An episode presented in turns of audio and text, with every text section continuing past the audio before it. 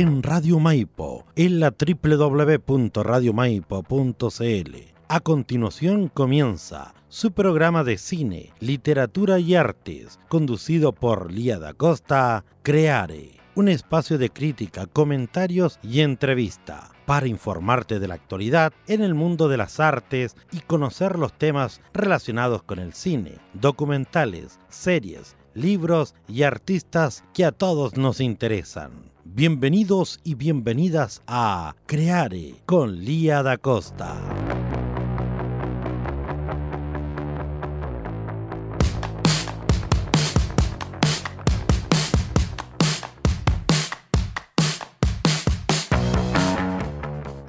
Buenas tardes, queridos auditores. Aquí estamos nuevamente con su programa Creare. Sí, sí, sí, ya volví de vacaciones, volví con toda la energía, con todo el negüen para seguir trabajando aquí junto a Chelito en su Radio Maipo, la radio comunitaria de nuestra zona que tiene una cantidad de programas interesantes y unas, unas conductoras preciosas que hacen unos programas muy entretenidos.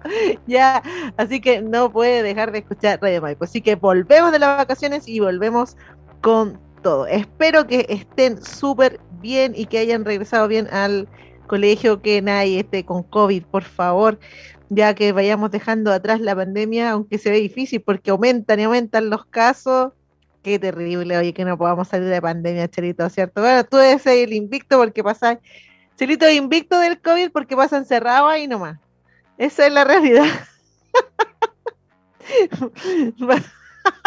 pasa puros encerrado nomás en la radio. Ni PCR, ni PCR. Ni PCR te he hecho, nunca te he hecho un PCR. Mira, qué suertudo que eres.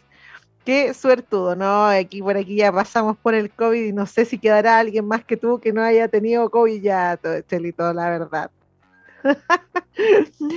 Oigan, en todo este tiempo que estuve, bueno, entre comillas de vacaciones, pero igual seguí trabajando en un proyecto, los fines de semana no pude, no pude descansar así como, como mute, pero en estas semanitas tuve tiempo de ver muchas películas y ver series y también leer mucho, así que tengo muchos comentarios, muchas recomendaciones para este fin de semana. Y como volvemos, quiero hacerles hoy día un especial sobre series. Elegí cuatro series de distintos tipos y categorías para conversar con ustedes. Pero antes saludamos a nuestros patrocinadores, la compañía de teatro entre paréntesis, que está realizando una rifa está realizando una rifa para su montaje fotosíntesis que se estrenará el 26 de agosto en el Teatro de Buin de forma gratuita y con invitación y asientos reservados. Así que si usted tiene interés de ver esta obra Fotosíntesis, que es una adaptación de mi primera novela, una historia que está ambientada en Buin, así, tal cual. Quiere ver una obra de teatro que está ambientada en Buin, pero miren qué entretenido, entretenido ir a ver una obra de tu mismo pueblo. Ya, ¿por qué? Porque quieren representar, ¿cierto?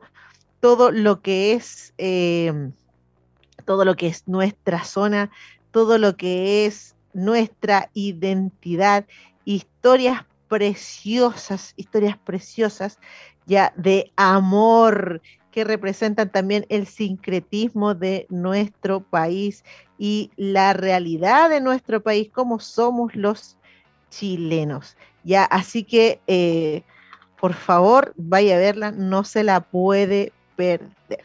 Y para juntar y completar el financiamiento de esta superproducción de la compañía, entre paréntesis, está realizando una rifa, una rifa, la rifa fotosíntesis se llama, la rifa fotosíntesis, miren qué entretenido.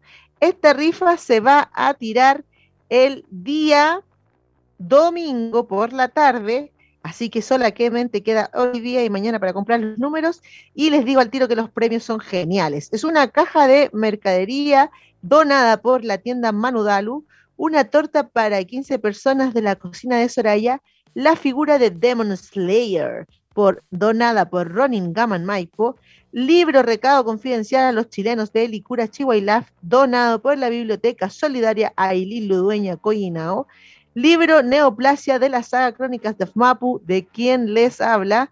Mi novela también está entre los premios.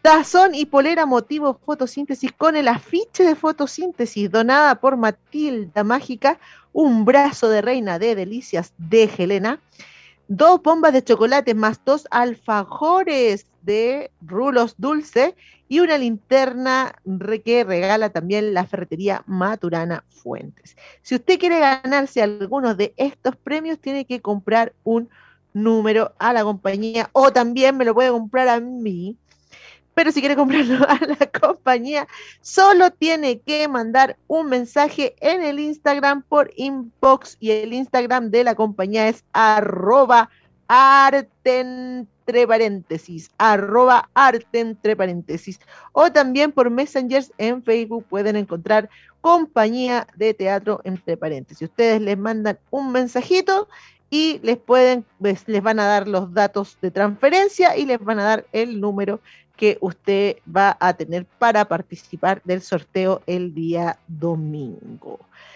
Dejen también, pueden dejar mensajes en las publicaciones de Facebook de este programa y ahí también ustedes van a poder decirme, oye Elía, yo quiero un número y yo se los vendo.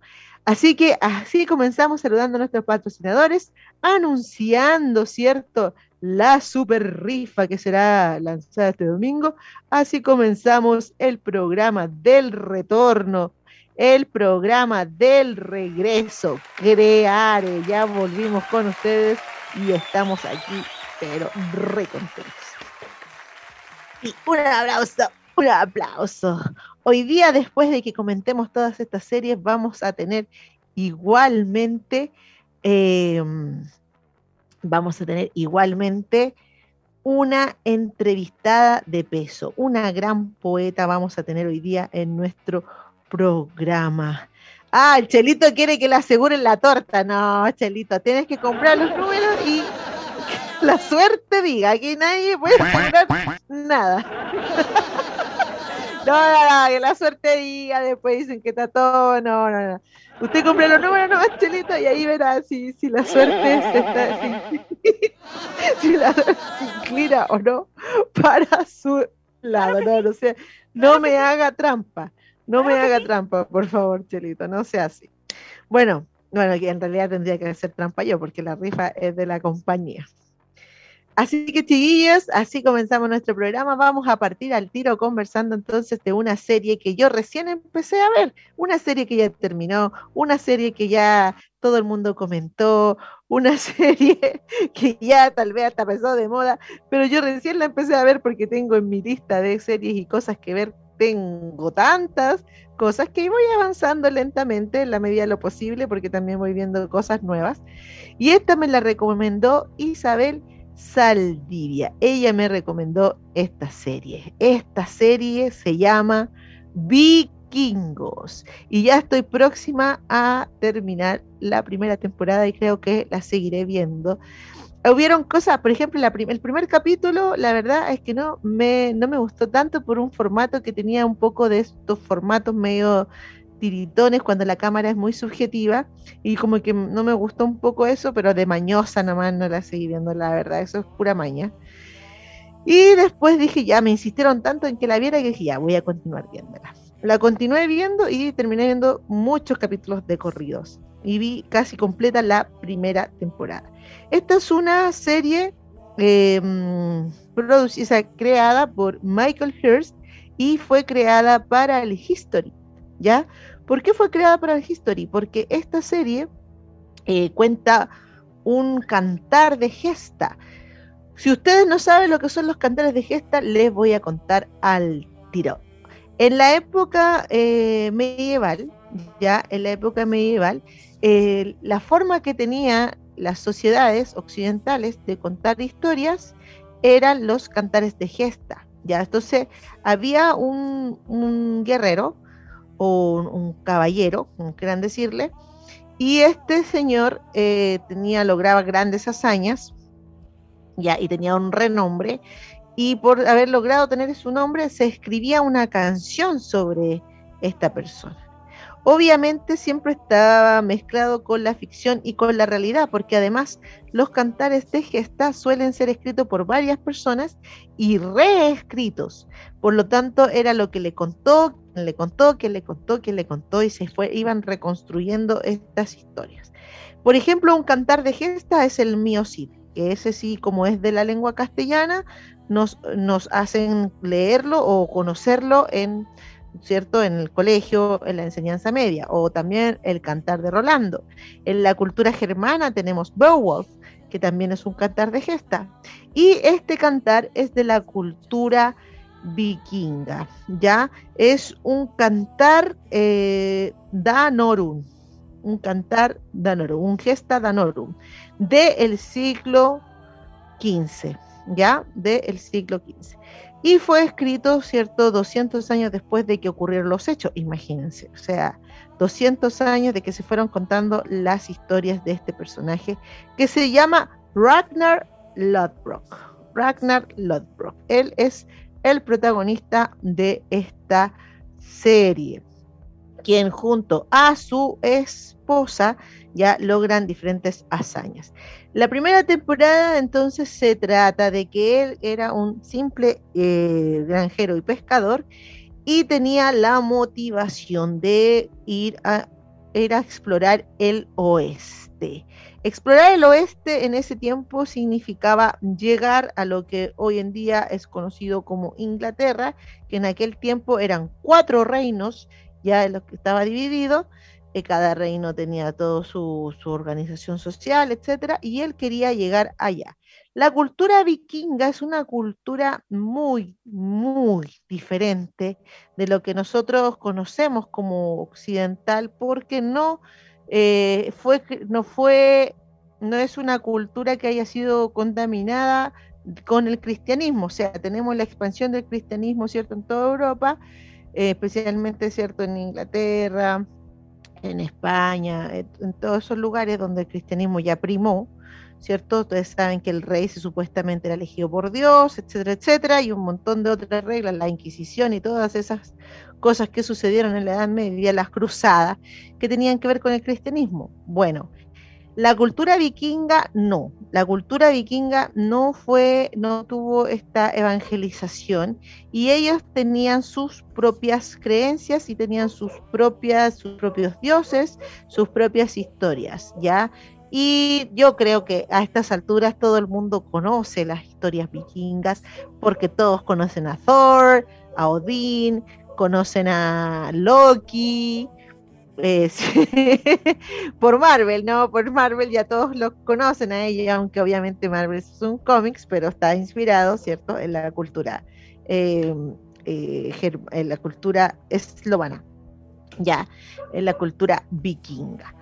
Entonces, em, es bien interesante de ver en ese aspecto y por eso yo creo que es producida por History, ¿ya? Porque es una serie que muestra una forma de vida, una cosmovisión, una manera en la que se veía el mundo en ese tiempo muy diferente de lo que nosotros estamos acostumbrados a ver o de lo porque nosotros fuimos colonizados, ¿cierto?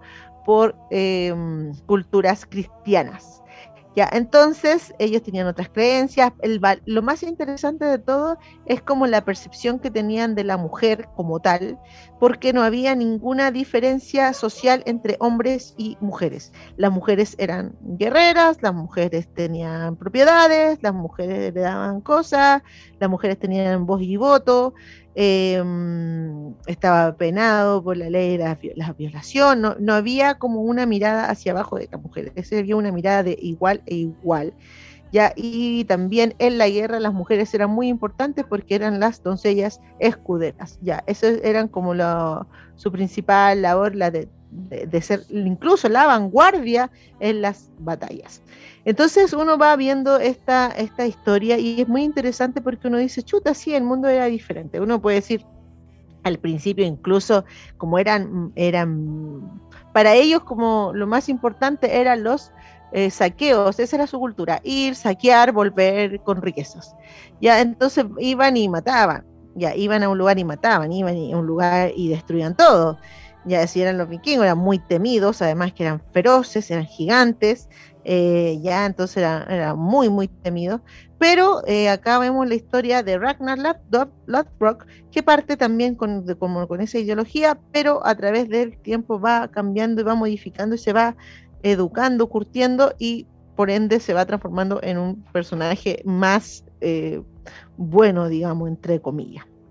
Yo creo que de eso se trata esta, esta serie, del viaje de este personaje, del viaje de este héroe, cómo va creciendo, pero también mostrando eh, cómo es la cultura vikinga, que a mí me, me, gusta mucho solamente por esta mirada hacia las mujeres. Sin embargo, however, sin embargo, cierto, también tenían esclavos y esclavos hombres y mujeres los trataban súper mal.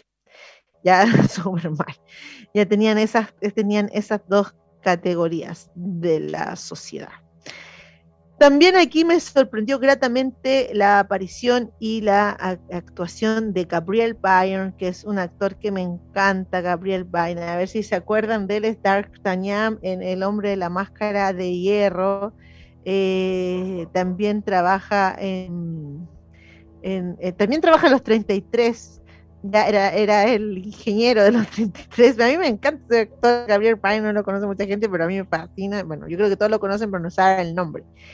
Y él es el enemigo de Ragnar Lothbrok en la primera temporada. Y su actuación me encanta. A mí él me fascina. Eh, muy singular la serie, muy interesante de ver. Eh, le cuesta un poco agarrar la historia, un, poquito la estructura está media perdida en, en algunos capítulos, debo decir. Hay algunas cosas que se abren y no se cierran, pero tengo la confianza de que yo creo que avanzando las temporadas esto va mejorando. Esta serie tiene seis temporadas, comenzó en el 2013, termina en el, terminó en el 2020 y la pueden ver completa en Netflix. La recomiendo, aunque llevo la primera temporada, pero la recomiendo porque me han dado muy buenos comentarios de esta serie. Así que con esto partimos el día de hoy con... Ah, una cosa que me pasó muy, interesante, o tengo que contar, que escuchaba yo la música de vikingos, pero no sabía que era la música de vikingos, solo la escuchaba y que la encontraba buena.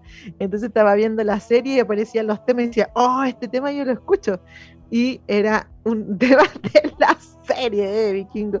Varias veces me ha pasado eso, que primero conozco la música y luego conozco la serie, porque no veo videoclips. Yo no, veo videoclips porque la música la escucho realmente, eh, pongo música para oírla, no para ver, para ver videoclips. Entonces casi siempre me pasa eso que eh, veo algo y escucho la música que ya escuchaba todos los días. Así que la música también está powerful, ahí la estamos escuchando, pues Chelito las pone de fondo. Y em, me gustó mucho la música que también estaba basada en eso. Eh, interesante también mencionar que hay una película que se llama The Northman, que fue estrenada hace muy poco y que fue muy, muy, muy criticada. Muy, muy, muy criticada. Así que dicen que es mala. Dicen que tenían todo para hacerlo bien y no lo hicieron. Yo la tengo que ver antes de opinar, pero todos dicen que la serie de Vikingo retrata mucho mejor, eh, mucho mejor lo que es la cultura vikinga y lo que la potencia que esta cultura tiene. También hablan de Ragnarok en la serie, así que véala, interesante, y a todos los que les gusta las, la historia y a todos los que les gustan las batallas y las guerras, como a mí, les va a encantar los vikingos. Estamos aquí en su programa Creare, el regreso. Ya volvimos de vacaciones en este segundo semestre, vamos a estar con todo. Y hoy día tenemos una gran invitada, poeta, que vamos a entrevistar en un ratito más. Y estamos hablando de buenas series, recomendando buenas series para que este fin de semana con el frío se quede sentadito, acostadito en su cama viéndose. Ya, oh, para atrás, nochando y día la noche viendo series. Otra serie que les traigo para comentar es esta serie que se llama The Terminal List. The Terminal List, la, la lista terminal. ¿ya? Esta es una serie que se estrenó hace poquito, el primero de julio, en Prime Video. Solamente son ocho capítulos y no sé y no creo que vaya a haber em, otra temporada porque está basada en una novela ya de una novela de Jack Cars, ya con el mismo nombre, una novela homónima. Eh, y no sé si va a haber segunda temporada, porque es una serie que la quisieron hacer serie porque era una historia larga. Primero partió como un proyecto de película que es producida por Chris Pratt, partió como un proyecto de película, pero consideraron que era mucho más interesante eh, hacer la serie y, y cada capítulo del libro, convertirlo en un capítulo de una serie, que es algo que ahora se está estilando mucho, porque las series, ¿cierto?, han tenido gran eh, aceptación del público y gran cobertura de difusión publicitaria, ¿cierto?, con el tema de los streaming que te permite ver televisión, cine de calidad en tu propia casa, ¿cierto? Por lo tanto, decidieron hacer la serie. Es una de las primeras series que veo de Chris Pratt después de que se volvió ultra famoso porque antes actuaba, ¿cierto? En... Oh, se me olvidó. Se me olvidó cómo se llamaba una serie de comedia que tenía antes. Pero acá, eh, después de hacer grandes películas como Guardianes de la Galaxia, ¿verdad? Jurassic World, eh, entre otras, entre otras, eh, decide hacer una serie, ¿ya? Em, les cuento que se trata de unos marinos SEALs, o sea, los marinos de más alto rango de Estados Unidos, que están en una misión en uno de los países del Medio Oriente buscando a un, eh, supuestamente matando, buscando a uno de los, un terrorista, y eh, todos menos Chris Pratt y otro compañero mueren en esta misión. La investigación de la misión em, da como resultado que el culpable es uno de los compañeros del protagonista, pero él sabe que no es así. Él sabe que eso no es así, él sabe que, eh, que ocurrieron los hechos de manera diferente, pero a él le hacen creer que está loco, que, tiene un estrés postraumático y por tanto está creando esta historia en su mente, ¿ya?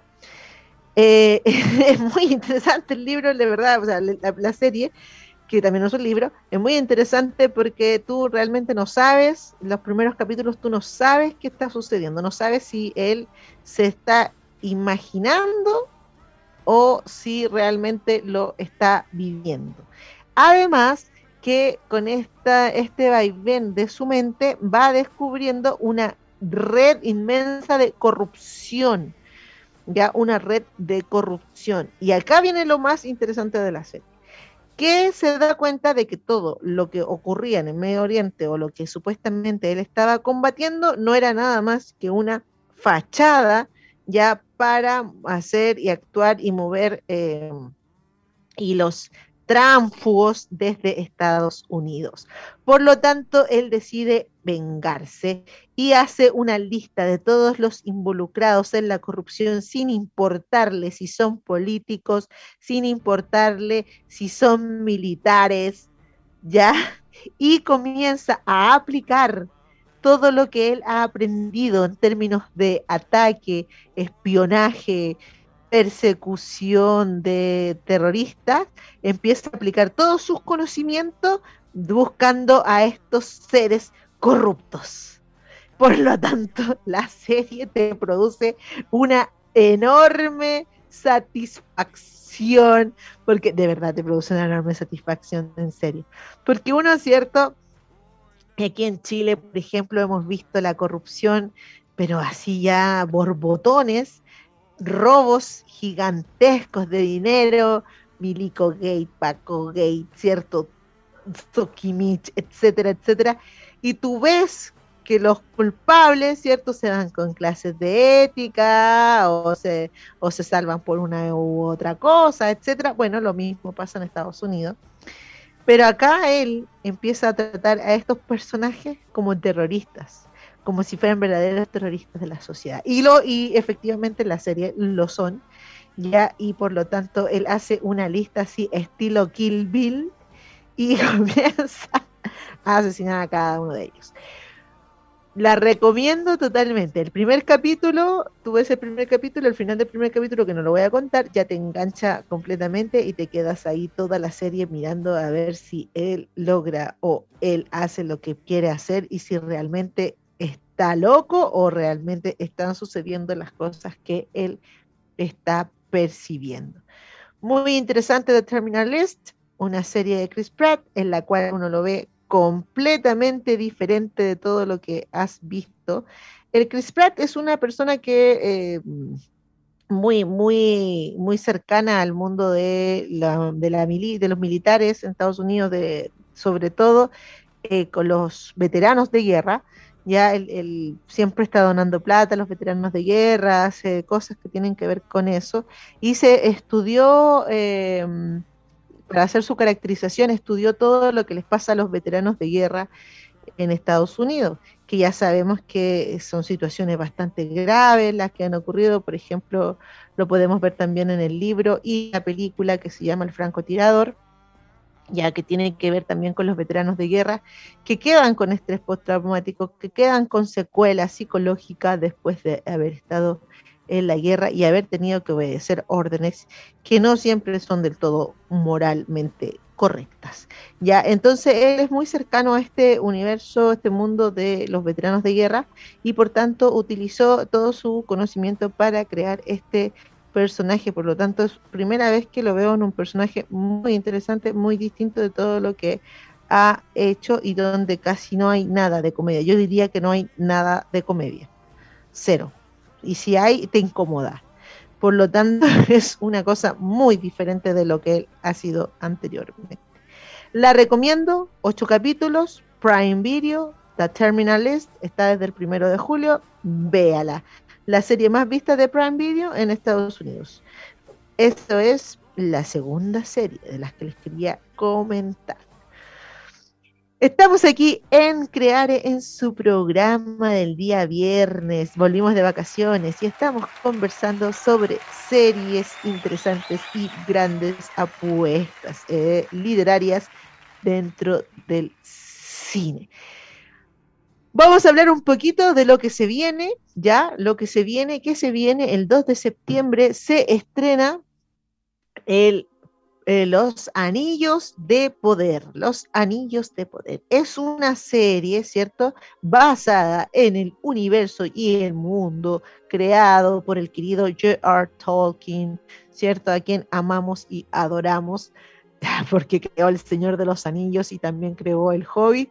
Y es una cosa distinta. Mm, sigue la misma, obviamente, el mismo universo, el mismo tono, la misma eh, ¿cómo podríamos decirlo? La misma nobleza que tenían las películas, El Señor del Anillo y El Hobbit, pero ya no está Peter Jackson involucrado en, esto, ya, eh, y son los que compraron los derechos para crear una historia a partir de pequeños cuentos o pequeñas partes del Silmarillion, eh, que no, no, no trata de representar lo que es al pie de la letra lo que está escrito en las novelas, porque esta etapa de la, de la edad mm, de la Tierra Media no está en los libros explicitada.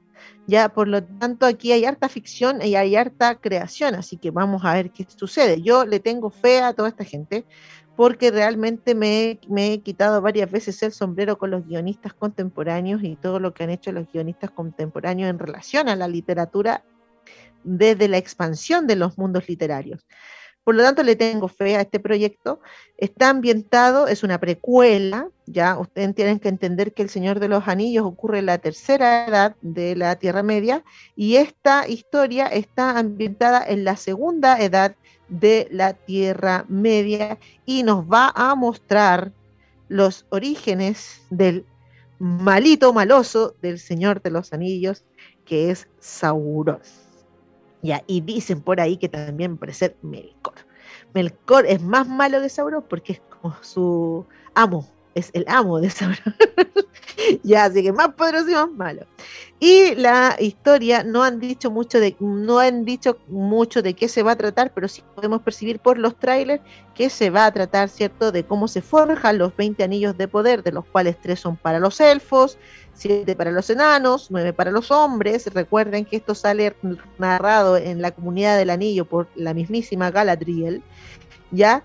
Y un anillo de poder para Sauron, que es quien los engañó a todos, porque ese anillo de poder es el anillo para gobernarlos a todos y atarlos en la oscuridad, en the darkest night. ¿Ya? Em, eh, por tanto, van a contar esa historia, o sea, de cómo estos anillos se forjaron, cómo fueron engañados, etcétera, etcétera. Y la heroína de la historia, y aquí es donde viene lo que a mí me gusta, va a ser Galadriel. Galadriel va a ser la heroína. Yo en El Señor del Anillo amo a Eowyn y a Arwen y, a Galadriel también, pero siento que se queda corto. Creo que muestra muy poco del desarrollo del personaje de Eowyn. Siempre decía, falta Eowyn, falta la batalla de Tat, falta cuando Eowyn pelea aquí, no sé qué. Siempre quería verla pelear y luchar. Y acá en esta serie van a mostrar a Galadriel, pero en su versión más joven, digamos, mil años antes, porque ya saben que tienen miles de años los elfos, ya estos elfos antiguos, la Galadriel o el Elrond, ya la van a mostrar en su etapa más joven y la van a mostrar en su etapa guerrera. Ya, así que ella va a ser la protagonista de esta serie. Eh, es la, también dicen que van a mostrar la historia de Númenor Númenor es un lugar, ¿cierto? Un asentamiento creado por los Valar para los Edain, para los entendidos de la saga, eh, y van a mostrar también la, destrucción de esto por una rebelión que hubo de la gente que se rebeló ante el Eru, Eru. Y esto, yo como les digo, esto es para los entendidos, pero va a haber harta acción, hay hartas batallas, que es lo que nos gusta también del Señor de los Anillos. Mucha controversia por el color de piel de los actores. Oye, ya, yo, así como que ya, yo no he querido meterme mucho en eso, pero lo encuentro terriblemente racista, así como ya hay otra forma de decirlo, racista, no te podéis quejar porque hay un elfo de piel de color oscura, cuando existen los elfos del bosque negro, ya, y siempre, siempre existieron, o sea, no, no es una cosa que vaya ni siquiera en contra del libro. Entonces, que la gente reclame, francamente, no entiendo. Yo encuentro que eso es solo racismo, gente que no puede tolerar eso y me parece mal, pésimo. Tenemos que erradicarlo de nuestra sociedad para siempre, ya basta, por favor. Eh, y también ha sido muy, muy, controversial porque como no está basada literalmente en las novelas, entonces también piensan que no va a resultar. Pero yo sí doy el voto de confianza porque sí creo, como les digo, los guionistas contemporáneos que me han sorprendido bastante y le tengo fe. Va a ser la serie más cara de la historia.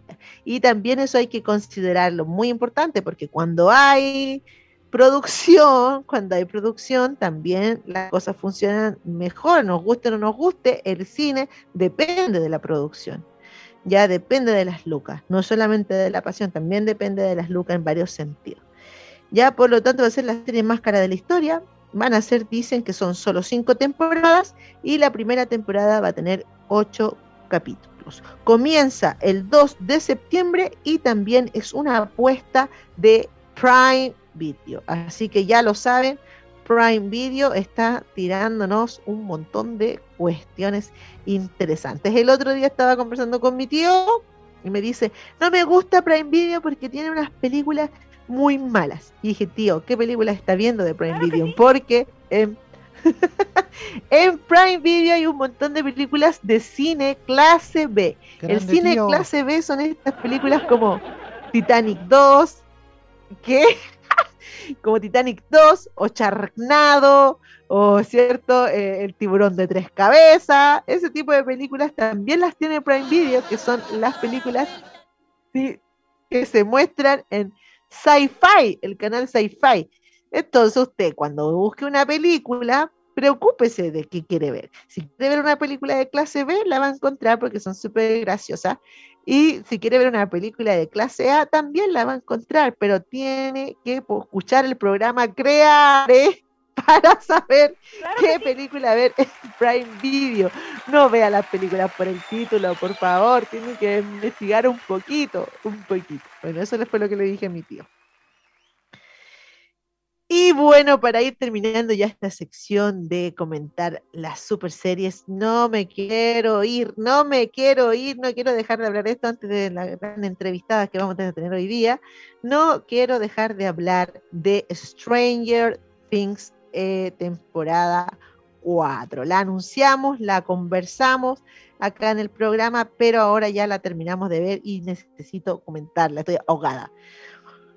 Eh, bueno, ustedes saben que Stranger Things es una serie creada por los hermanos Duffer, ya está creada desde un principio con un final, o sea, van a ser solamente cinco temporadas y nada más.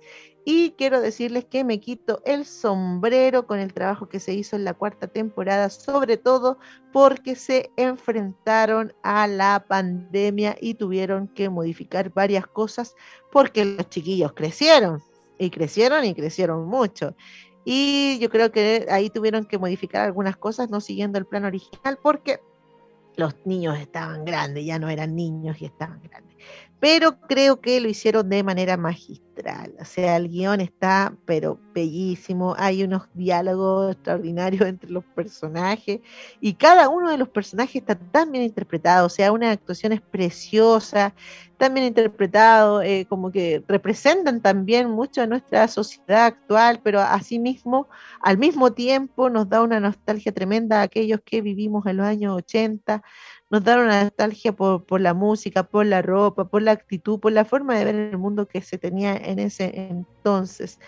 Em, les puse este afiche a los que están mirando por Facebook porque... Em, eh, me encantó también que hubieran cuatro escenarios, cuatro escenarios dentro de la historia, ¿cierto? Varios mundos, varias situaciones y lugares en las cuales, ¿cierto? Los grupos estuvo separado casi toda, bueno, toda la temporada estuvieron separados, pero cada, equipo luchando y peleando eh, dentro de un, dentro de un espacio.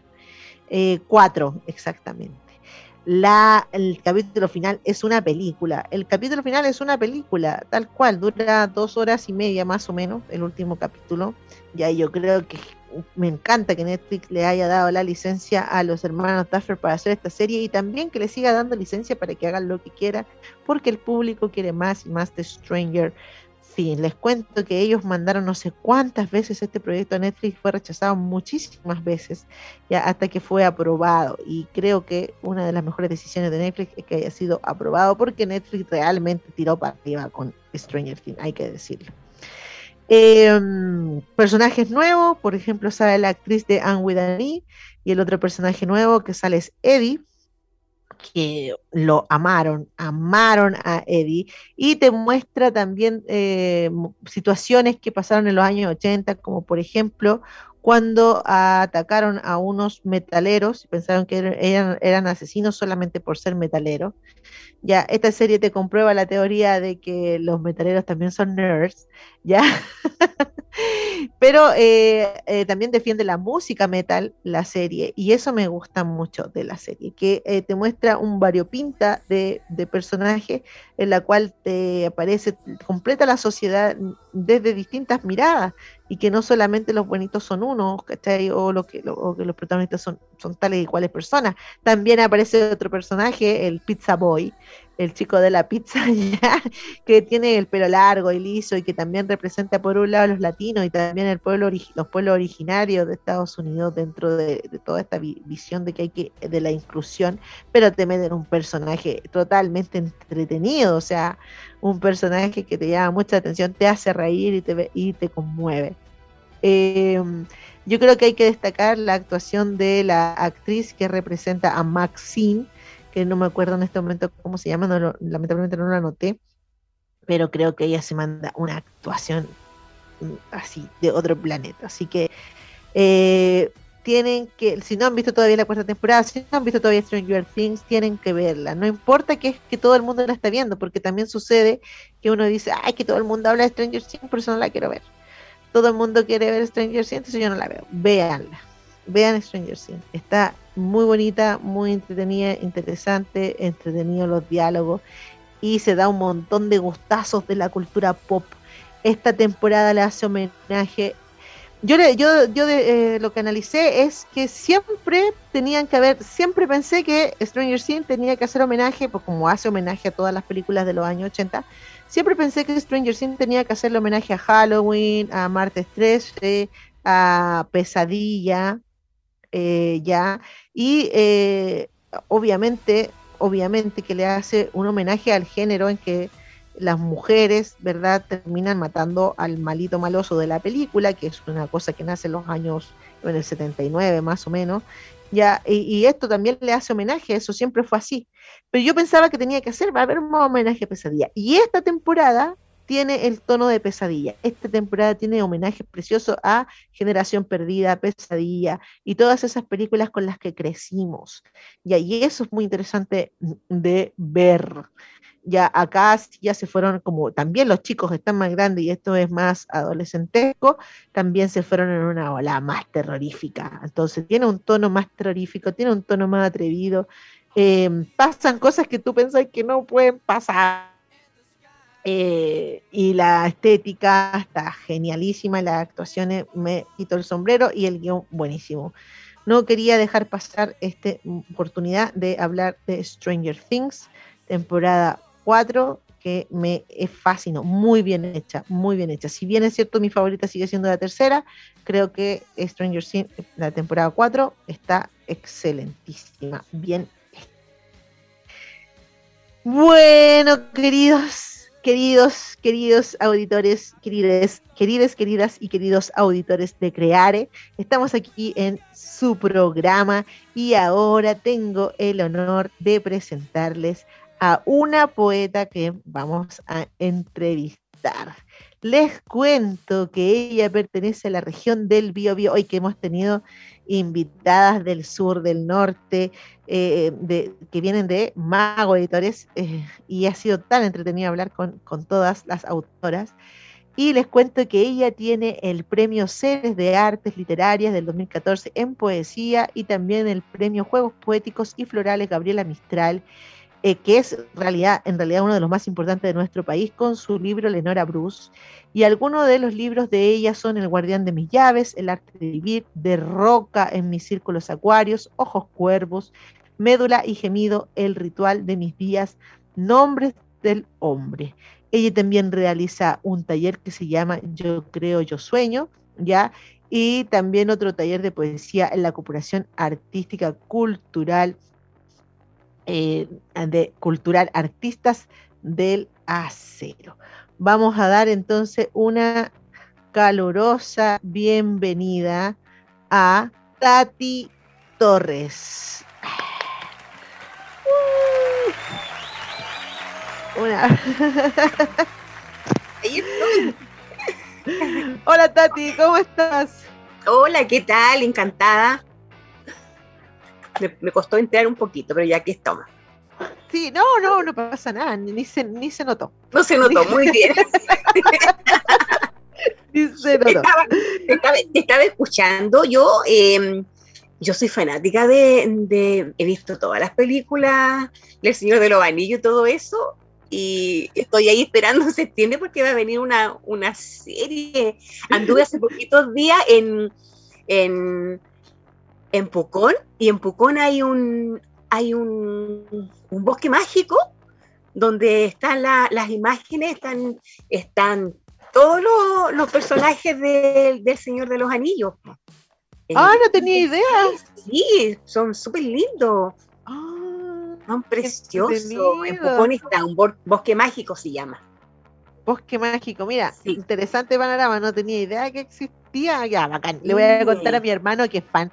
Mi hermano fan, fan, fan. de hecho, me, va a retar, me va a decir, no dijiste esto, no dijiste esto otro. porque es muy fanático. Oye, Tati, estás allá en el, estás en la región del Biobío. ¿En qué parte estás exactamente? En Penco, yo vivo en Penco. ¿Cómo está el clima por allá?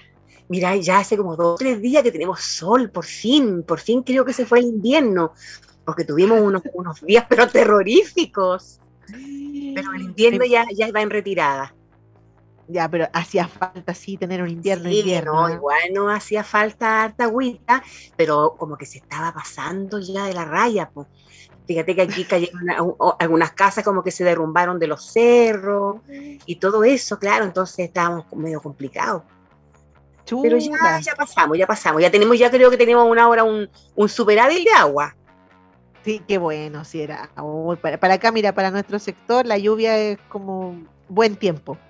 Cuando llueve aquí nosotros decimos, oh, buen clima, porque no hace demasiada falta el, el, agua, así que estamos re contentos con eso. Pero sí, claro, que cuando ocurren estragos, pues igual también, también se debe a que como no hubieron inviernos tan, tan fuertes, no faltó preparación también. Sí, sí, yo pienso que no estábamos preparados para tanta agua, porque cayó muchísimo, mucho, mucha, desde hace varios años que no se llovía de esta manera acá en, en Concepción, en Penco, creo yo.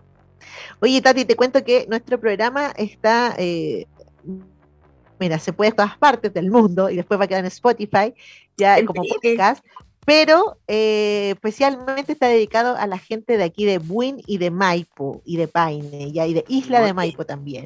Entonces, para que ellos te conozcan, cuéntanos un poquito de, de tu vida. ¿Cómo parte para ti el tema de la literatura? ¿Cómo te transformas tú en esta poeta que eres hoy día? Mira, em, yo empecé recién a los 50 años a mostrar mi trabajo.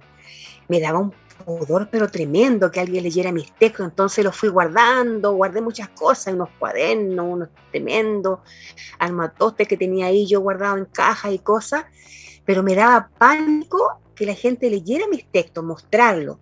Y recién a los 50 años, fíjate cuando me divorcié y, y me senté un día a pensar, ¿qué voy a hacer con el resto de mi vida? y me acordé de mi poesía. Y, quise saber cómo, qué, qué, podía hacer con ella, porque tenía, sé, cuadernos y más cuadernos. Acuérdate que yo soy del tiempo de del papel, de la hoja y el papel, yo del cuaderno y todo eso, yo no soy del tiempo de la tecnología. Yo tengo 61 años ya. Entonces tenía, saqué todos mis cuadernos, mi hoja, mis papeles, todo lo que tenía ahí.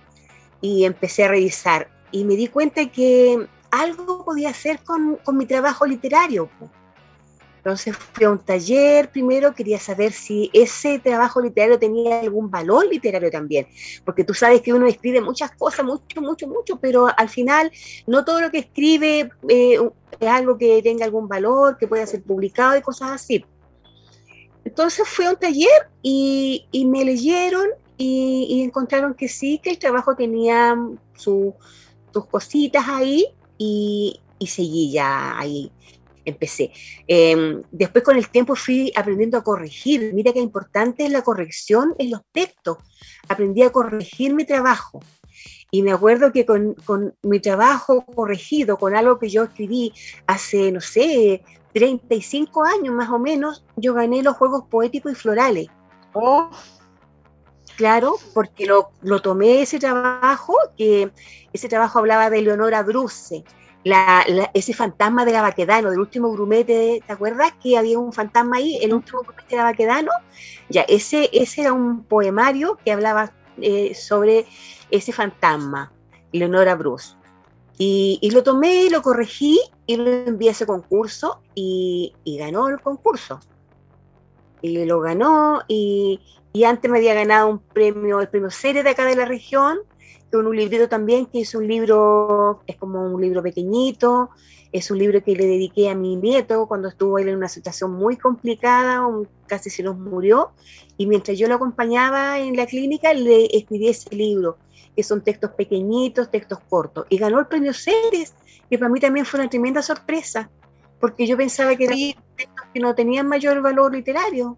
Interesante lo que cuentas porque en el fondo eh, eh, lo que demuestra tu, historia es que siempre tuviste ese talento, siempre lo tuviste, siempre estuviste escribiendo, pero por las circunstancias de la vida, me imagino, no, no, no te habías acercado a la literatura. ¿Qué, qué era lo que tú crees, qué crees tú que era lo que no te, no te permitió expandir eso antes o mostrarlo antes o publicarlo? La timidez.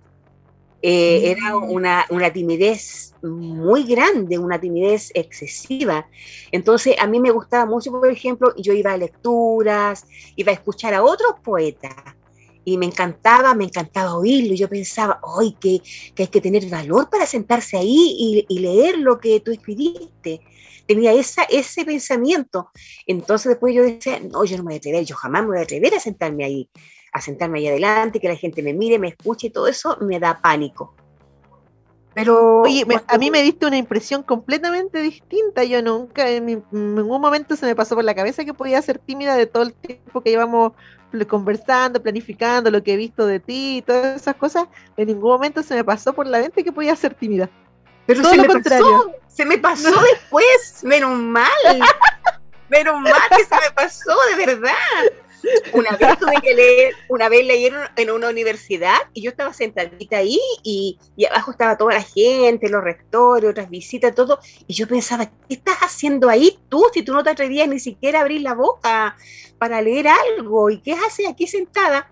Entonces como que agarré como, como, como confianza y empecé ya a leer y todo eso. Ya después ya me encantaba. Oye, eh, Tati, sería mucho eh, pedirte si nos puedes leer un texto tuyo, un, sí, un poema. Sí, yo, yo les leo. Ya, bacán. A ver, poner los lentes porque ya los años no pasan en vano. Este, eh, este, es, este es el libro, no sé si se ve por ahí, que es el, el un, poquito, un poquito más. Mago, Mago Editores, me hizo este libro, Puerta y Silencio. Eh, es como una chochería mía también. Voy a leerles de, esto es una antología. Eh, en esta antología eh, abre este libro eh, Médula y Gemido, un libro que habla de, habla de Lilith. Miré alrededor y mordió el corazón. Somos cadáveres a la deriva. Nuestra sangre fósil adora religiones patriarcales. Como ovejas mansas y dulces, me dije. Como nectarines en el jardín del hombre, así caminamos de pronto la voz vuelve. Soy la primera, la fecunda, ven conmigo, hinca los dientes en la palabra, escupe las migajas, come de mi carne, bebe de mi sangre, sangre que no fue derramada porque me marché.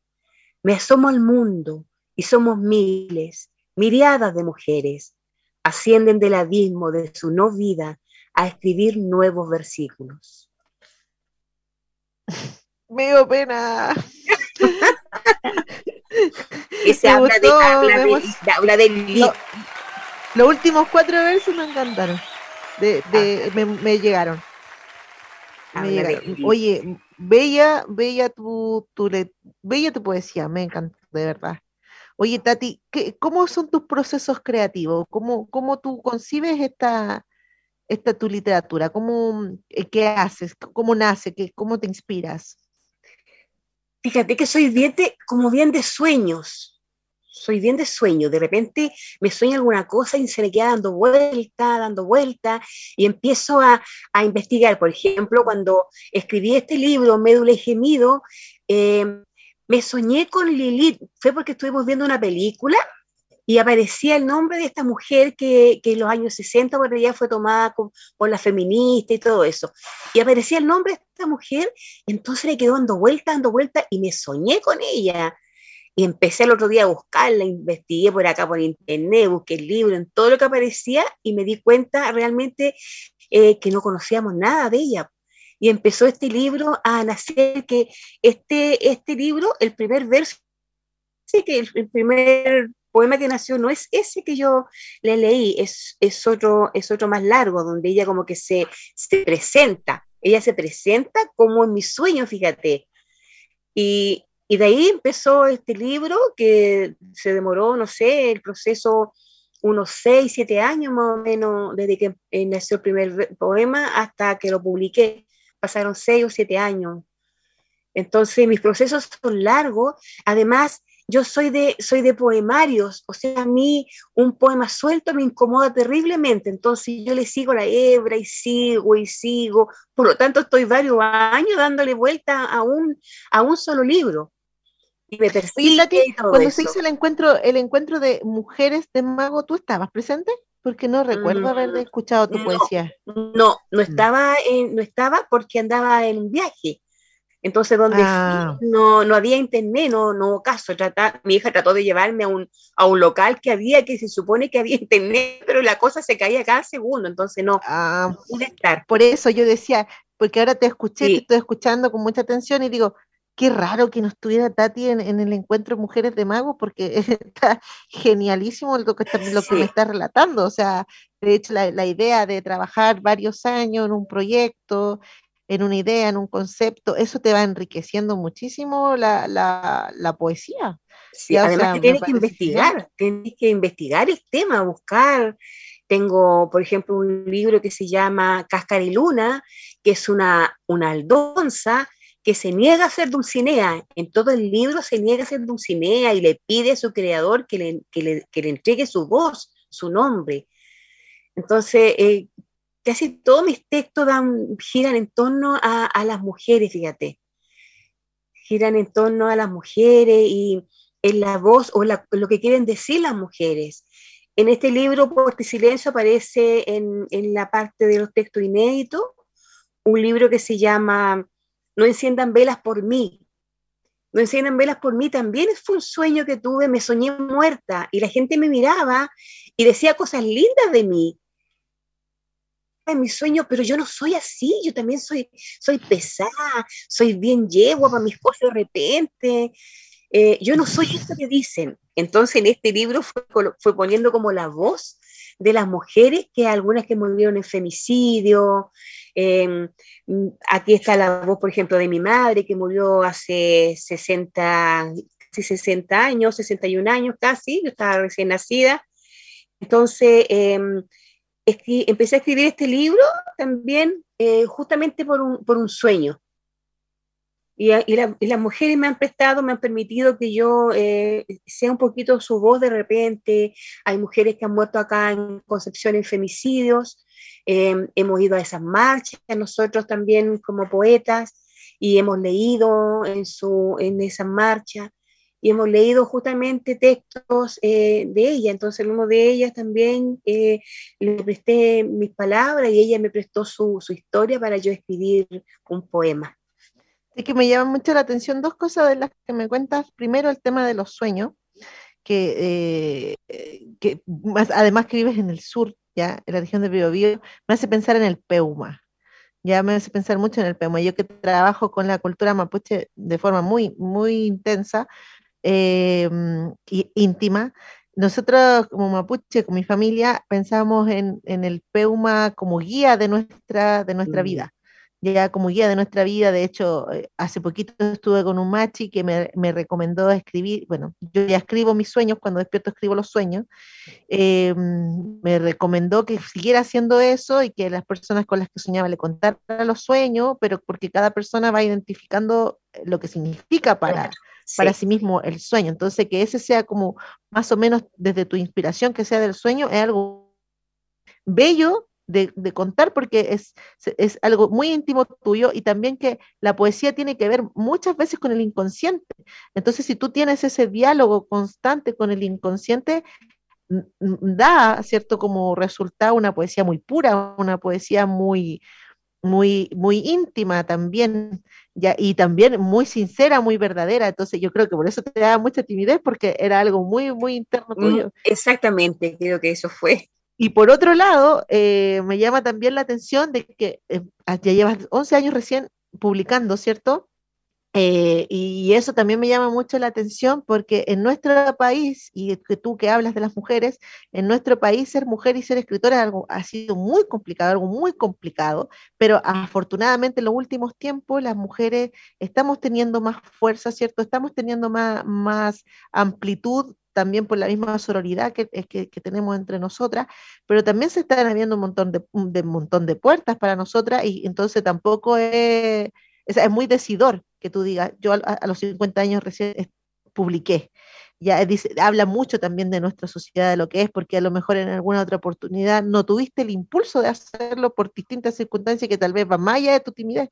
Entonces creo que eres un fenómeno de la poesía, o sea, estoy feliz de hablar contigo, te felicito, me parece genial lo que, lo, que me cuentas y espero que sigas escribiendo. ¿Qué proyectos tienes ahora a, continuación?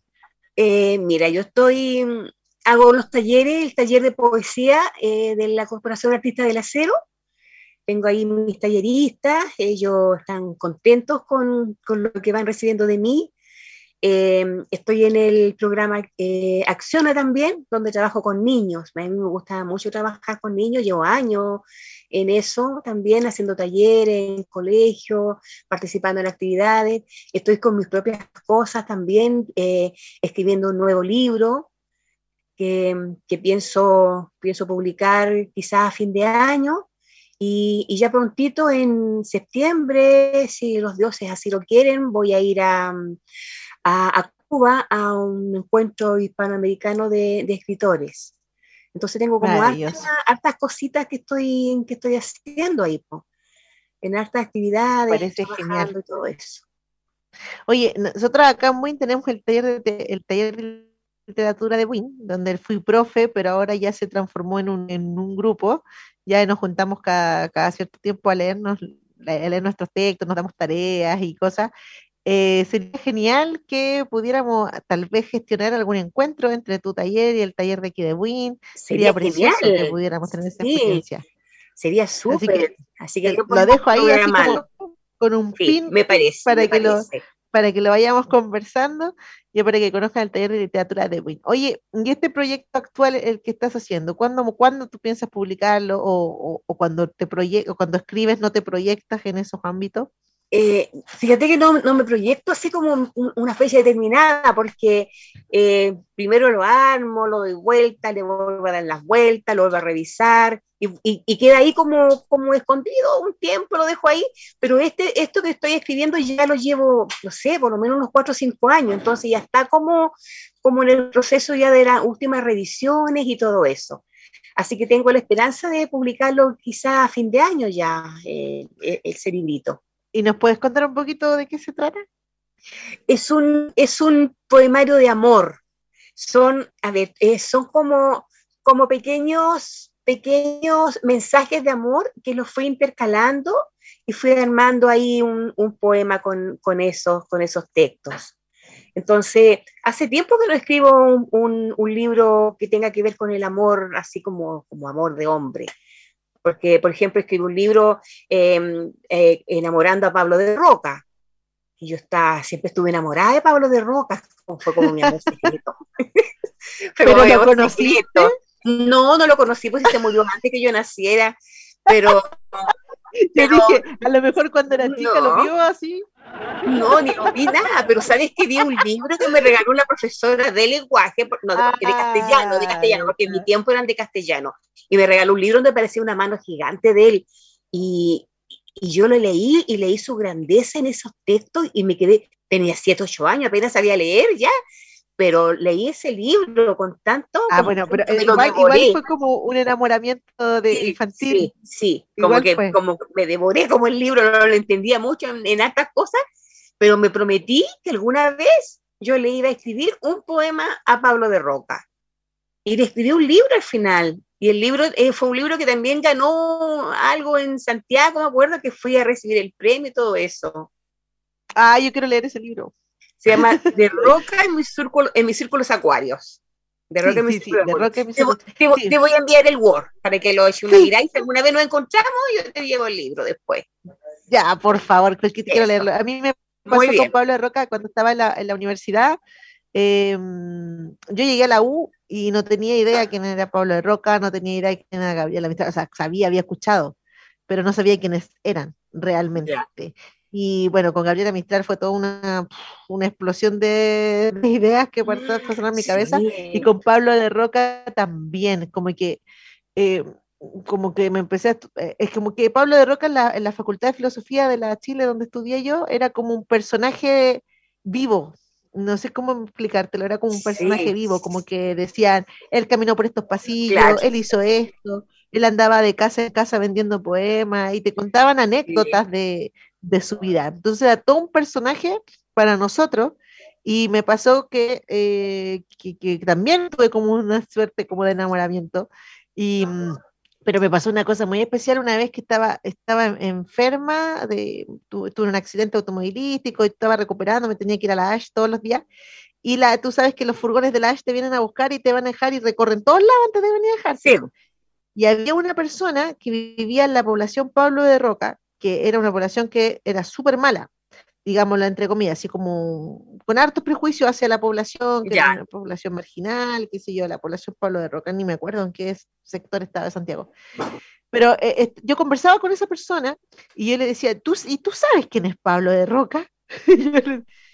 no, no tengo idea. Y yo le decía, ¿tú vives en la población Pablo de Roca y no sabes quién es Pablo de Roca? Me decía, no no sé. Y, entonces en el furgón yo le conversaba de Pablo de Roca y leíamos cuestiones de Pablo de Roca y él se bajaba súper contento, como orgulloso de donde vivía. Entonces yo creo que él es un, me, me llamó mucho la atención el libro tuyo y lo quiero leer porque creo que Pablo de Roca es un personajazo que no, no ha sido em, muy conocido. Claro, no, no, tiene la repercusión que debería tener. Y tú, tú, lees a Pablo de Roca y te vuela la cabeza con, con, todo eso, con todo su trabajo. Entonces, yo en ese libro yo soy la morenita, yo soy la morenita que enamora a Pablo de Roca. Entonces, ¡Ay, qué entretenido! Sí, fue un, pero, pero este que yo estoy escribiendo ahora es un poemario eh, diferente porque son como pequeños mensajes, pequeños mensajes van dentro del, van dentro del texto. Entonces ah, pienso terminarlo de aquí a fin de año, ya más o menos. Lo tengo ya armado, estoy ahí viendo el asunto del prólogo y todo eso, y voy a ver qué, qué resulta. Mi, mi, gata me anda aquí, aquí atrás hace rato. sí, se ve su cola. la espalda. Oye, Tati, cuando tú tengas eh, un, un, lanzamiento o cualquier cosa que quieras difundir, escríbeme para que para aquí por Radio Maipo también podamos hacer la difusión de, de, tu labor. Oye, mira, como ya vamos terminando el programa, aquí este espacio que viene es para ti, para que tú expreses lo que quieras expresar y digas lo que quieras decir, que tenga que ver con actualidad o con la poesía o con la filosofía que tú tengas del arte. Aquí en este momento el micrófono es tuyo, así que dale tú con lo que quieras decir. Ah, ya, muy bien. Bueno, voy a dirigirme a las mujeres cincuentonas eh, cuando cumplimos 50 años pensamos que el mundo se nos termina, que no, que no hay nada más para nosotras. Y, y yo soy la prueba viviente que hay más. Más allá de los 50 años hay más. Y uno puede llegar a los 60 años y está tan vigente como a los 20, como a los 30, como a los 40. Así que chiquillas de 50 años sobre todo, échenle con todo para adelante. Si quieren escribir, escriban. Tienen todo un mundo adentro para expresar cuando tenemos 18 años no sabemos nada del amor, pero cuando tenemos 50, uff, podemos dar cancha, tiro y lados. Así que escriban todo lo que quieran, escriban cartas, escriban diarios de vida, pero escriban, escriban lo que les ocurre, lo que tengan adentro, sáquelo para afuera y atrévanse a, a leérselo a los demás. Que no quede oculto ahí nada, que no quede nada bajo las piedras. Y aprueben, aprueben todo lo que ustedes quieran aprobar. Linda Tati, qué bonito mensaje, me encantó. Oye, eh, te quiero agradecer tu presencia, tu disposición, tu alegría ya de participar en nuestro, en nuestro programa Crear, estoy segura, y que Chelito también, que está calladito ahí, nuestro controlador, y también es mi jefecito, pero estoy segura que está feliz, feliz, feliz con la entrevista. Mira, aquí me escribió un mensaje, a ver, voy a verlo porque... Eh, mira, no, está, me está molestando porque por otra cosa, mira, me manda mensaje para molestarme este chelito. Pero yo estoy segura que él está súper feliz también de que, de que tú estés acá. Em, este es mi programa, Creare, recomiéndalo también. Vamos a empezar. ¿Lo vamos a poner ahí? Sí, vamos a empezar ahora, vamos a empezar a entrevistar a actores y actrices, porque acá en Win va eh, el próximo, ya están tirando las bases para el Festival de Teatro de Win, entonces ya empezamos con, con la bola de teatral, ya llevamos dos, tres meses como puro escritores y escritoras, pero ahora vamos a empezar a entrevistar a actores y actrices, también va a estar muy entretenido, así que te invito a escuchar el programa invito a la gente de allá de, de, allá de, Penco a, escuchar también nuestro programa. Y, nada, pues estás cordialmente invitada para difundir. Si un día necesitas exponer algo, aquí estamos en, Radio Maipo, que le da cabida al arte y a los artistas. Muchas gracias. Un placer, además, haberte conocido, haberte visto acá. Así que una alegría. Ah, gracias, Tati. Bueno, con este saludo, con este mensaje a las mujeres de 50 a ponerle con la literatura, nos despedimos de Tati Torres y también nos despedimos de ustedes, queridos auditores, para próximo viernes a las cinco y media en otro programa de Creare, donde exploramos la cultura, el arte y la literatura. Un besito para todos, que estén súper bien. Chao, Tati, que estén súper bien.